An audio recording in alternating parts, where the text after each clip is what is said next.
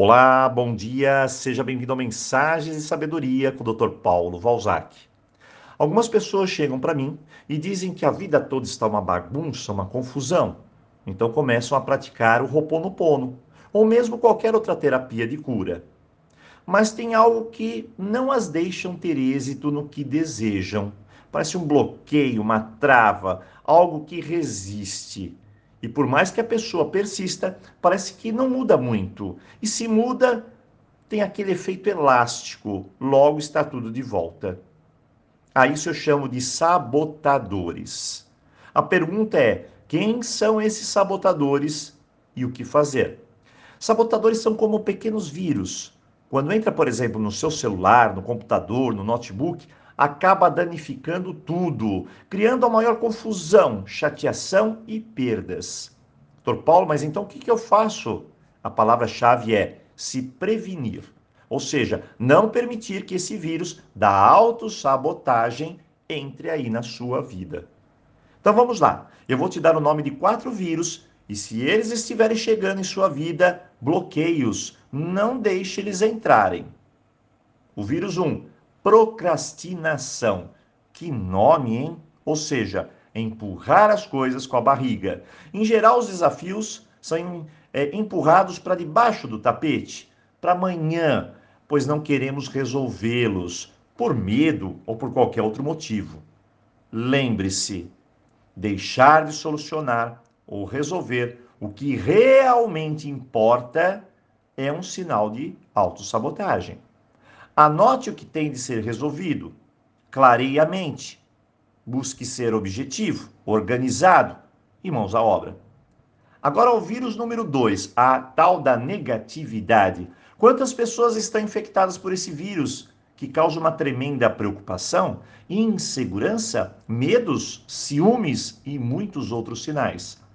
Minha dica é: mantenha-se longe de tudo que for negativo e se habitue a deixar de lado com os comentários negativos. Não precisamos expressar o pior. Precisamos aprender que toda situação traz um aprendizado. Está lá, algo positivo que você pode não estar vendo.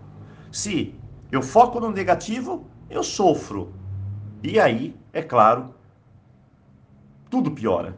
Agora, se eu expresso o que eu estou sentindo de maneira diferente, aí a dor é passageira. Não preciso de reforço. Vírus 3. A falta de planejamento é um vírus.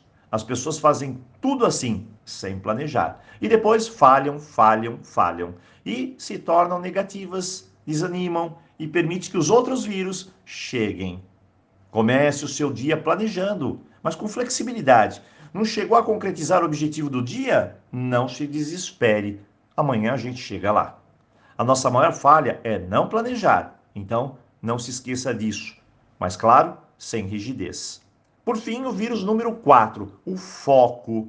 Cada vez que eu coloco minha atenção, a minha energia na direção errada, tudo dá errado. O que é muito comum é colocarmos o foco no que está faltando, na escassez, ao invés de colocar o foco no que tenho e no que posso fazer. Se coloco o foco na falta, não vejo o que tenho, e lá se vai minha energia de reconhecimento e gratidão.